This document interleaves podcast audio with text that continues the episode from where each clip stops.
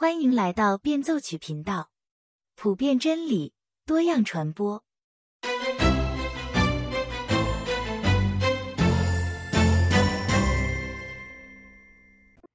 大家好，今天我们来讲一个比较有争议的话题，就是炼狱。上一章我们看到路易斯见到一个女幽灵，她的自我价值都是建立在外在的穿着打扮之上，但是天堂的亮光照出了她的虚幻。他的赤裸，他觉得十分的羞耻，以至于陷在耻辱里无法自拔。被派来帮助他的光明之灵百般劝说都没用，于是他拿出号角，呼唤出一大群巨大又美丽的独角兽来，希望通过这样的震撼，把女幽灵暂时的带出只考虑自己的思想里。今天要和大家分享的第九章内容很多，所以我要分两次和大家分享。而且呢，也正是因为篇幅比较长的原因，我在这边先把第九章的前半部分为大家做一个总结。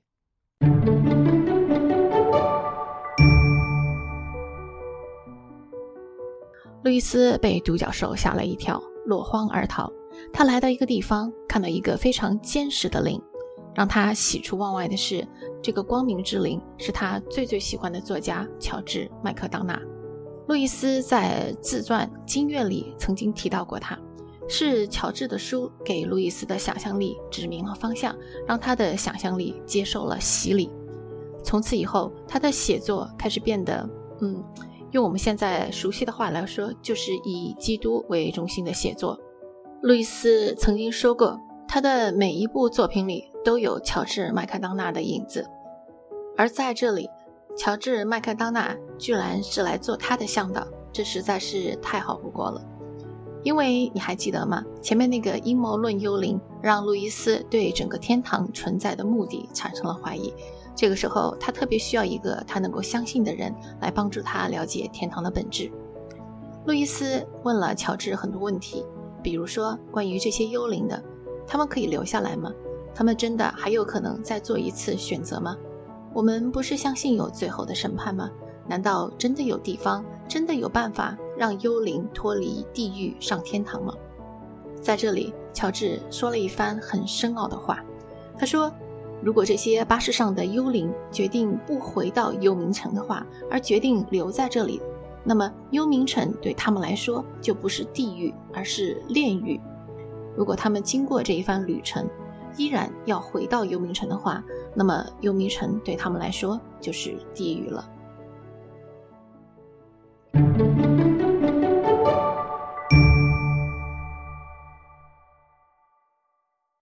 这一番话听上去比较玄妙，需要好好的思考。那么接下来，今天我和大家分享的主要内容就是炼狱。提到炼狱这个词，你会想到什么？你会不会认为炼狱就好像是一个中间停留地带，人死之后在那边停留一会儿，他们有可能进天堂，也有可能下地狱，就好像你在医生办公室外面等着验血报告的结果，你不知道这个结果到底是好还是坏。在整个中世纪时期，大家普遍都公认，人死后灵魂是要经过某种形式的试炼。很多人可能不知道的是。这种思想背后的基本原则是来自于圣经的，在哥林多前书三章十二到十五节里这样说道：“若有人用金银宝石草木禾秸在这根基上建造，个人的工程必然显露，因为那日子要将它表明出来。有火发现，这火要试验个人的工程怎样。”人在那根基上所建造的工程，若存得住，他就要得赏赐；人的工程若被烧了，他就要受亏损，自己却要得救。虽然得救乃像从火里经过的一样。在基督教的头一千年里，基督徒在读到这一段文字的时候，都会把它理解为这是人死之后的某种洁净的经历。在这一千多年里，可以这么说。不管是早期教父，还是中世纪的这些学者，从俄里根到奥古斯丁，到教皇格里高利一世，还有以著有《英吉利教会史》著称的彼得等等，他们都认为，在死后，那些不完美的灵魂会经过某种形式的炼狱，或者说经过一个洁净的过程。但是同时，又没有人知道这里面的细节。有些人说炼狱是一个具体的地方，有些人说它只是一个属灵能够去的地方，它没有一个实体的物质性的存在。有人甚至说，这些需要洁净的灵魂会被送到地狱里，和那些被打入地狱的灵魂在一起，直到外在的烈火把这些不完美的灵魂都熬炼干净之后。才会有天使来到地狱里面把他们接出去。因为有许多没有办法确定的问题，所以中世纪人对炼狱的各种想象开始变得越来越恐怖。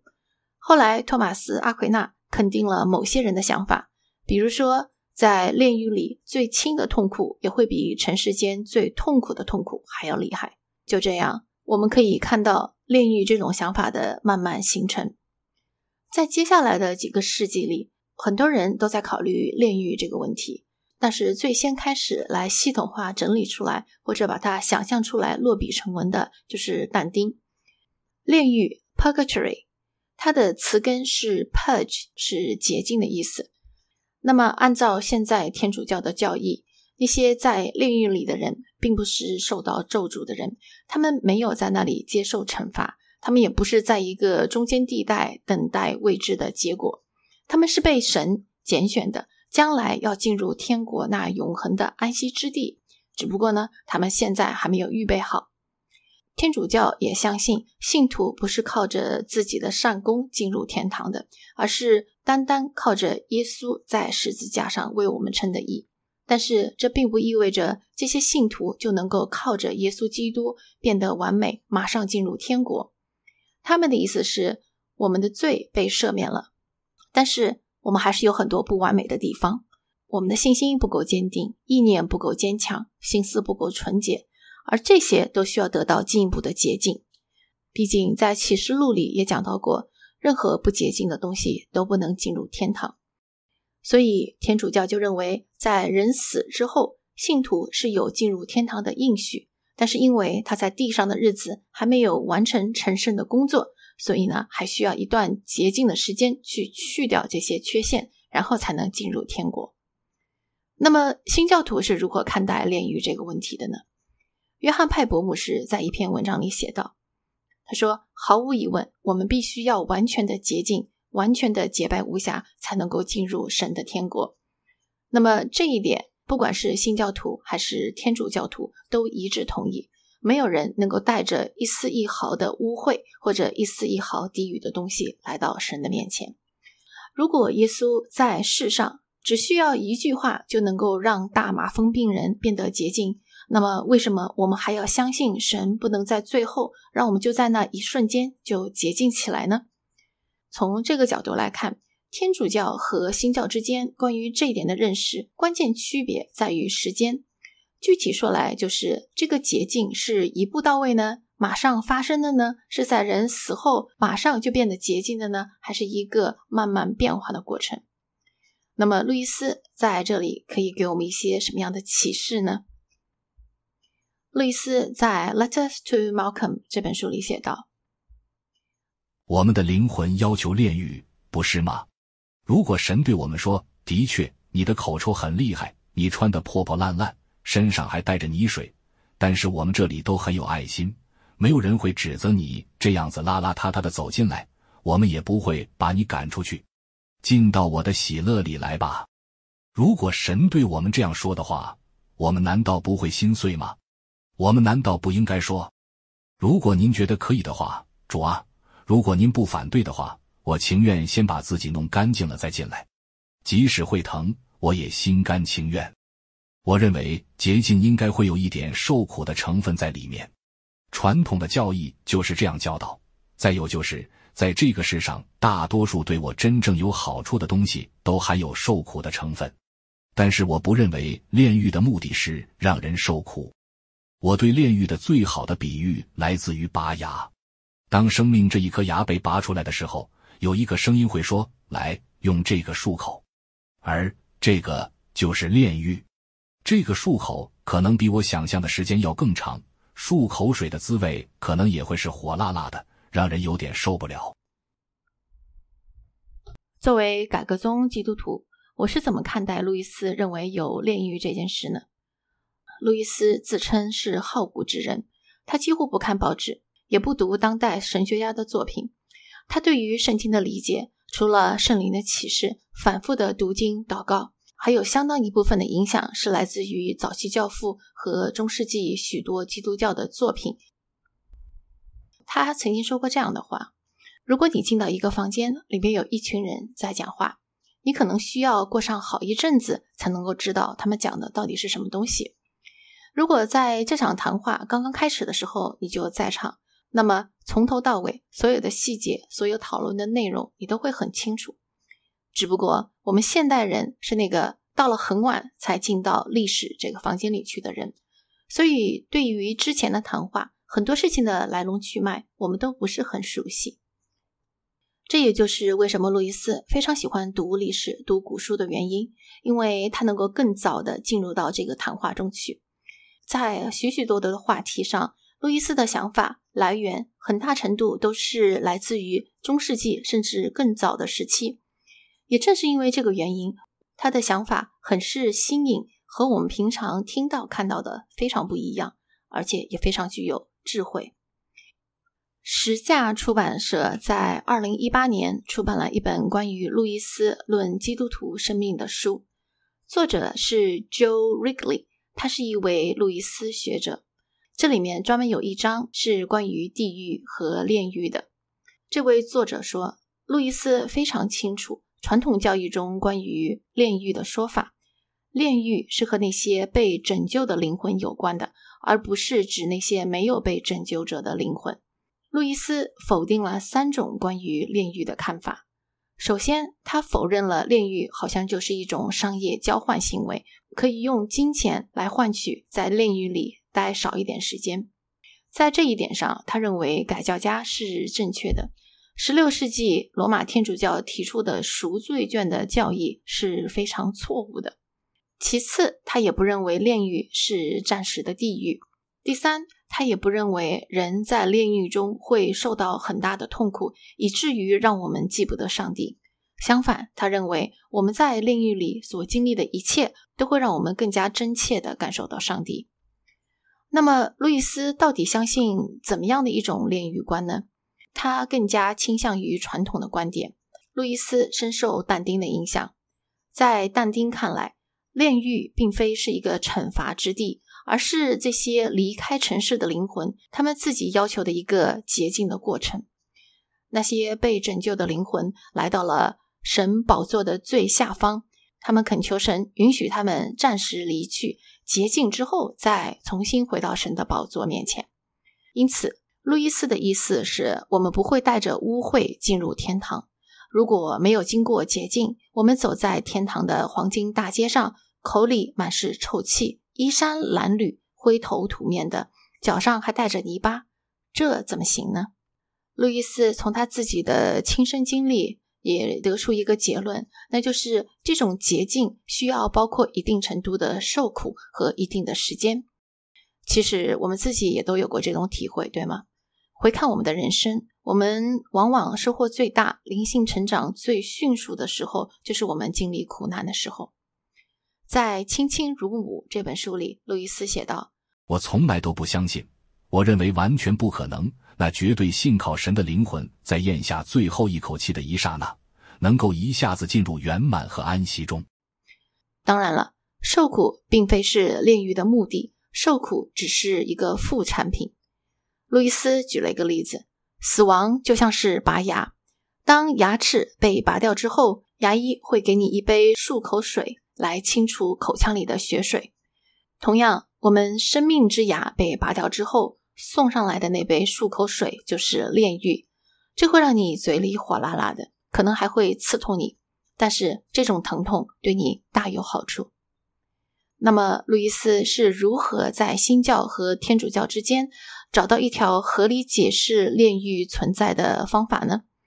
我们通过前面的分析也看得出来，其实新教和天主教在这方面一个最大的分歧就是时间。然而，路易斯说，人死之后，他们的灵魂可能是在另外一个时间的维度，在那里，圣徒经历时间的方式和地上的可能会不一样。时间对我们常人来说是有长度的，就像我们经常会用时间线来描绘时间。可是，对于死去的圣徒而言，时间不仅仅有长度，可能还有厚度。其实，有时候我们在尘世间也有这样的体会。你有没有觉得某个时候自己好像特别敏锐，周围发生的一切事情似乎速度都慢了下来？短短的一瞬间，你可以注意到很多事情呢？读到 Joe Wrigley 在这里的解释时，我想插一句。他的解释啊，让我想到《黑客帝国》里的一个画面。在这个里面，复活之后的尼奥面对特工向他密集发射过来的子弹，不躲不闪，看上去他马上就要被子弹打倒了。然而，复活之后的他对时间的体验已经和之前不一样了。在他看来，飞来的子弹速度很慢，慢到他可以从容的细细观看，然后把一个个子弹打回去。在后面的打斗过程中，我们也看到特工飞速地向尼奥挥拳，但是尼奥却是从容不迫，甚至是一种慢悠悠的姿态来招架。这给人的感觉，这互相打斗的双方似乎是活在两个不同的时间维度里，一个已经快到了极点，但是这对另外一方来说却是很慢。